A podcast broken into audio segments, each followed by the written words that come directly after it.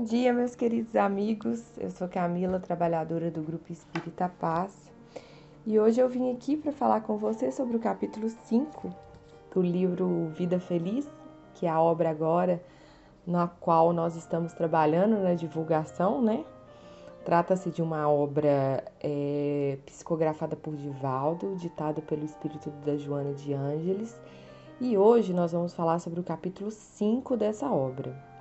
Essa obra ela é um pouco diferente, né, do que as que a gente já vinha tratando outras vezes, porque ela não tem um título. Ela já é bate pronto. Então vamos ler ela um pouquinho. O capítulo 5 fala assim, ó: Concede ao teu próximo os mesmos direitos e favores que espera dele receber. O egoísmo é doença que envenena a alma. O amigo ao teu lado anela pelos espaços para viver conforme ocorre contigo. Lembra-te de não lhe interditar a oportunidade. O que te está reservado, aprende a repartir. Então, gente, esse né, pequeno texto ele fala muito sobre a questão do egoísmo, né?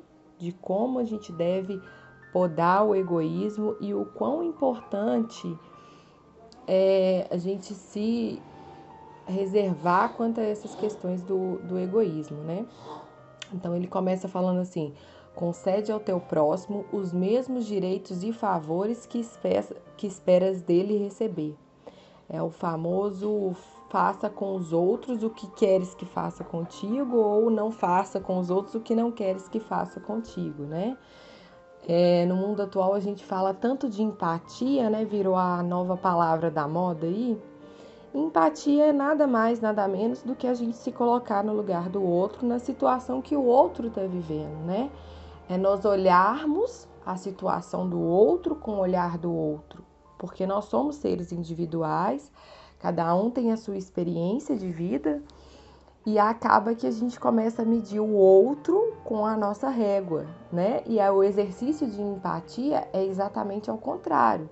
É você conseguir se colocar no lugar do outro exatamente pelas experiências do outro. É você entender que você não tem as mesmas experiências, né? Então, com isso, é, praticando a empatia, a gente consegue cessar né, o egoísmo. E aí fala os mesmos direitos e favores que espera dele receber, porque às vezes nós esperamos dos outros que os outros façam algo conosco e nós mesmos não nos movimentamos nesse sentido, né? E aí eles falam o egoísmo é a doença que envenena a alma. Olha como que o egoísmo ele é corrosivo, né? O amigo ao teu lado anela pelos espaços para viver conforme ocorre contigo. O que é anelar, né? É ansiar. Então, o amigo do seu lado, da mesma forma como você quer viver, quer ser feliz, né?